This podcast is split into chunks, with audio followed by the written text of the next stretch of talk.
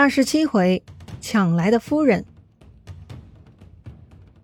上回咱们说到，楚文王向邓国借道，准备北上进攻申国。于是呢，邓齐侯手下三个重要的大臣就跑出来强烈建议了，说呀，楚国是野心勃勃，不是善类啊，应该趁这个机会杀掉楚王，否则将来邓国要被此人灭亡啊。对付楚国就该趁早。既然他送上门来了，就该及时动手。如今正是好时机呢。这些邓国大臣呢，那就是居安思危了哈。但是邓齐侯不同意啊！哎，外甥经过自己这里就杀掉他，这话传出去，我还要不要做人呢？邓齐侯说呀：“要是我这样做，人们都会唾弃我，而不吃我祭奠剩下的肉啊。”三个人就答复了：“君王要是不听从我们的话。”就连土地神和五谷神都得不到您的祭奠，君王又怎能获得祭奠剩下的东西呢？他们这个对话听上去有点意思哈。这个邓齐侯在担心自己祭奠剩下的肉没人吃，哎，他为啥担心这个呢？哎，这个呀，又要说到周礼了。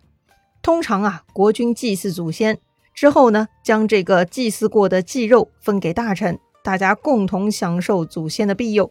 如果国君德行不正，那谁又愿意吃这种人的鸡肉呢？所以啊，邓齐侯的意思是，他是做不出那种莫名其妙杀掉外甥这种事儿的。哎，太令人不齿了。如果这么做，他的鸡肉都没人吃了。可是啊，那三个大臣也十分坚持啊。他们说呀，这个楚文王进入邓国这么好的机会，不干掉他，将来邓国被他给灭了，那么到了那个时候。邓侯也没有机会祭奠祖先了，也别提啥祭肉了，哎，啥都没有了。哎，这个逻辑也是说得通的哈。一旦成了亡国奴，哎，国家祭祀都没了，还有啥祭肉嘛？但是呢，邓齐侯深受周礼影响，他不听，他呢还是坚持好好的款待了楚文王。那么楚文王到底是什么反应呢？楚文王啊，哎，楚文王呢是个现实主义的家伙哈。他打完申国回家的路上，来到邓国，哎，真的顺便呢就进攻邓国了。而且呀，十年之后，楚国再次攻击邓国，最终呢就把这个邓国给灭亡了。哎呀，一个呢是看重人情和颜面，另一个呢讲的是野心和政治，哎，就不是一路人呐。灭掉这些小国家，对于楚文王而言，那只是小试牛刀而已。他呢还有更厉害的，《左传》记录啊，鲁庄公十年。楚国军队在西国的新地击败了蔡国军队，还把蔡国国君给俘虏带回了楚国。怎么样，厉害了吧？哎，这又是捉了人家的国君啊！蔡国前面也多次提起过啊，跟魏国、鲁国这些呢都是兄弟国家。开国国君是周文王第五个儿子蔡叔度，蔡国呢就是周王室的宗亲诸侯国了。这楚国攻打了蔡国，还俘虏了蔡国国君，这回的动作有点大呀。果然，楚文王是个厉害角色，不逊色于他的老子哈。但是呢，这次作战的地点比较奇怪啊，并不在蔡国，而是在西国。西国前面也提到过，哎，休息的息。鲁隐公十一年的时候，那个小小的西国就跟郑国对战，当时《左传》呢就评价西国快要灭亡了呢。那么，为啥楚国会在西国地盘上攻打蔡国呢？到底发生什么了呢？哎，这个故事啊也很恶搞。本来呢，西国和蔡国的关系还是不错的，并没有仇恨，反而啊还有亲戚关系。这一年呢，西侯娶了陈国的公主，归是陈国的国姓啊，这个夫人呢就叫西归了。西归啊有个姐姐嫁去了蔡国，就叫蔡归。此时呢，蔡国国君是蔡哀侯，所以啊，算起来这个西侯和蔡哀侯呢就是连襟关系。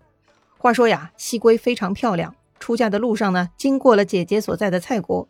这个姐夫蔡哀侯呢是个色鬼啊，借口说要好好的招待小姨子，就把那个西归啊强行留在蔡国呢多住了好几天。而且啊这几天里，蔡哀侯对小姨子呢也很不礼貌，哎，老是色眯眯的盯着西归看，真的是恨不得把这个西归啊扣留在蔡国，不让她嫁去西国了。不过呢，虽然这个蔡哀侯啊垂涎西归的美色，到底他还是没有色胆把西归彻底留下来哈。折腾了几天呢，最后还是得顾全大局，放走了小姨子。好吧，虽然是放人了，但是蔡哀侯耽误西归出嫁，而且对西归起了色心，这事儿呢，还是被西侯给发现了。西侯很生气呀，蔡侯这个混蛋太过分了。西侯呢，就想要讨伐蔡国。看来西侯也是个火爆脾气哈。上一回自不量力打郑国失败了，不过这次呢，西侯是吸取教训啊，他不轻易出兵了。也不知道是谁啊，给西侯出了个馊主意，让他去找楚国求救。哎，求救的方法呢，也很作死，说呀，假装让楚国进攻西国。然后西国顺理成章找蔡国求援，把蔡国引出来，最后再让楚国教训蔡国。我的天哪，这啥逻辑啊？楚国凭什么愿意发兵呢？蔡国又凭什么会上当呢？哎，这些呀，西国君臣都商议好了，他们认为啊，楚国出兵可以赚到蔡国，这就是楚国的动力了。这个楚文王连舅舅的邓国都会打，更何况有人邀请自己去捡便宜呢？至于蔡国啊。联金关系不会见死不救吧？再说了，就算看着西归的面子，说不定蔡哀侯也愿意帮忙呀。嗯，西侯觉得这个主意甚好啊，借刀杀人，perfect。就这样计策定下了。好吧，历史上多少借刀杀人的案子，最终呢都落得引狼入室，自取其祸呢？这个西国呢，也是一毛一样啊。话说，西侯按照计策把楚国引来了，又骗来了蔡哀侯。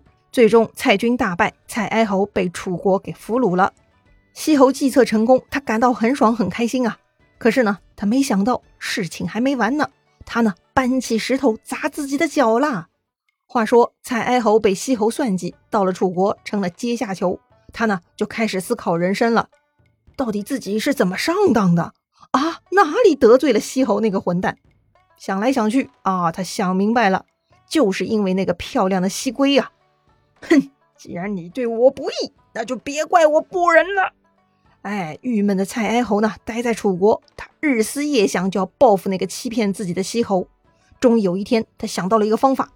蔡哀侯啊，跑去找楚文王，说呢，西侯的夫人西归貌若天仙，那是天下第一。这么好的女人，就西侯那怂货根本不配拥有，应该归大王才对呀。楚文王被蔡哀侯一番煽动，啊，有些好奇了。于是呢，他真的为此啊，特地跑去西国考察。果然，他发现西侯夫人是美貌无比，比蔡哀侯说的是更棒啊。于是呢，楚文王立刻决定啊，这个女人是我的了。当天，楚文王就设宴招待西侯，在席间果断杀掉了西侯，就这样轻而易举灭掉了西国，就把西归给带回楚国了。好麻利呀！哎，真是霸道哈！当然了，如果你以为楚文王是为了女人而灭掉西国的，那就把他想的太简单了。楚文王是借着美女顺便完成了政治任务。楚国呢，就是要不断征伐，收割所有的小国家呀。不过呢，楚文王对西归的喜爱那也是真的哈，因为楚文王不但不介意西归曾经是西侯的女人这个事实。还将她视若珍宝，立为楚国夫人。于是呢，西归就变成了文夫人了。哎，这种事情呢，在后世的儒家道德观念里头是很难接受的。但是在当时，哎，抢别人的老婆完全没有思想负担。这美女跟珠宝一样啊，好东西啊，送给别人或占为己有，哎，那都不必羞耻，还很得意的。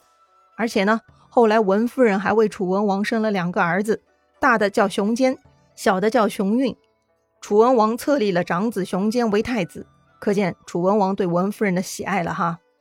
不过呢，虽然楚文王对文夫人很好，但是文夫人却少言寡语，几乎从不主动说话。怎么啦？这美女都有忧郁症吗？难道文夫人跟从前的褒姒一样？那倒也不是哈，文夫人不是红颜祸水啊，她是个有思想的女人。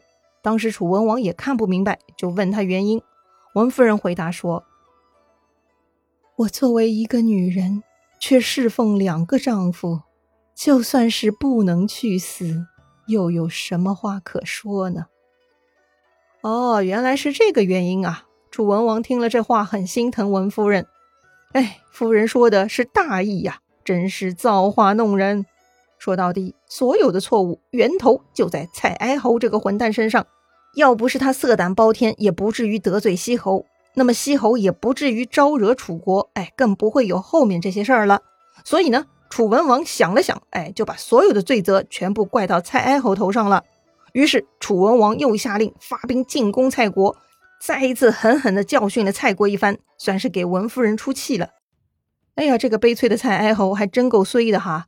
就因为自己一时色迷心窍，做了非礼之事，结果被西侯算计，把自己的下半辈子都搭进去了。哎，本来想要报复，结果呢，出了个馊主意，还连累了自己的国家。这个倒霉的蔡哀侯啊，直到老死都没能离开楚国。可见啊，不仅周王室走下坡路，姬姓诸侯国也是一家一家的败落着呢。话说楚文王呢，在位十五年，这一时期啊，中原已经出现了霸主，哎，那就是大名鼎鼎的齐桓公。齐桓公呢，奉行尊王攘夷的策略，显然。作为蛮夷的楚国呢，也被算在齐桓公的排斥对象之中哈。但楚文王并不甘心啊，他灭掉了申国、邓国，哎，就是打通了北上中原的通道。不过呢，因为齐桓公的强烈遏制，所以楚文王呢，也主要是在南方发展。楚国在南方的霸主地位呢，就日渐稳固了。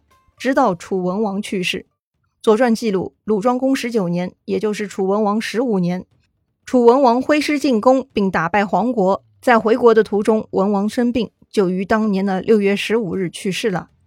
哎呀，楚文王的父亲楚武王呢，是在出征的途中去世，而他自己呢，在出征后归国途中去世。